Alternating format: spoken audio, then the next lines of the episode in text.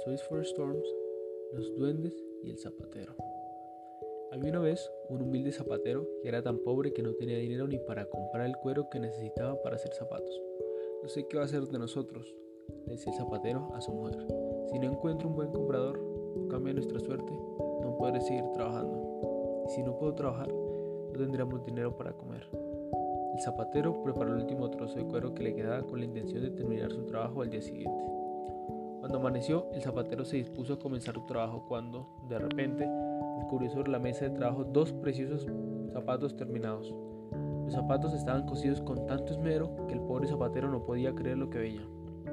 Los zapatos eran tan bonitos que el primer cliente que entró se los llevó y pagó más de su precio por comprarlos. El zapatero fue enseguida a contárselo a su mujer. Después, con el dinero recibido, compró cuero para hacer dos pares de zapatos más. Como el día anterior, el zapatero cortó el todo listo para terminar el trabajo al día siguiente. Y de nuevo se repitió el milagro. Por la mañana había cuatro zapatos, cosidos y perfectamente terminados, sobre su banco de trabajo. Esa misma mañana entraron varios clientes a la zapatería y compraron los zapatos. Y como estaban tan bien hechos, pagaron al zapatero más de lo que habitualmente pagaban. La historia se repitió otra noche, y otra más, y otra. Pasó el tiempo, la calidad de los zapatos del zapatero se hizo famosa y nunca le faltaban clientes en su tienda, ni tampoco dinero, ni comida. Todo le iba de maravilla. Ya se acercaba la Navidad cuando el zapatero le dijo a su mujer, ¿qué te parece si nos escondemos esta noche para averiguar quién nos está ayudando a hacer los zapatos? A la mujer le pareció buena la idea.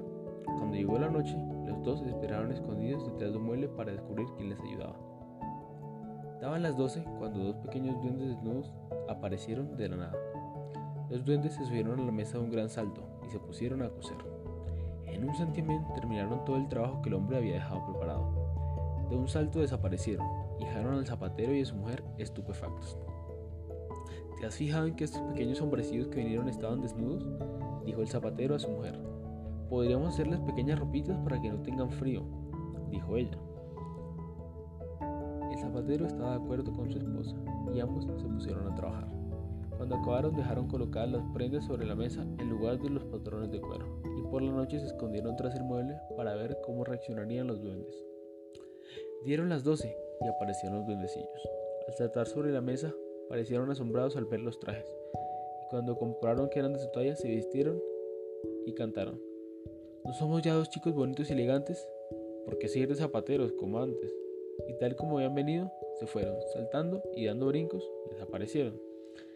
El zapatero y su mujer se vieron muy contentos al ver a los duendes felices, y a pesar de que habían anunciado que no volverían nunca más, no los olvidaron, pues estaban muy agradecidos por todo lo que habían hecho por ellos.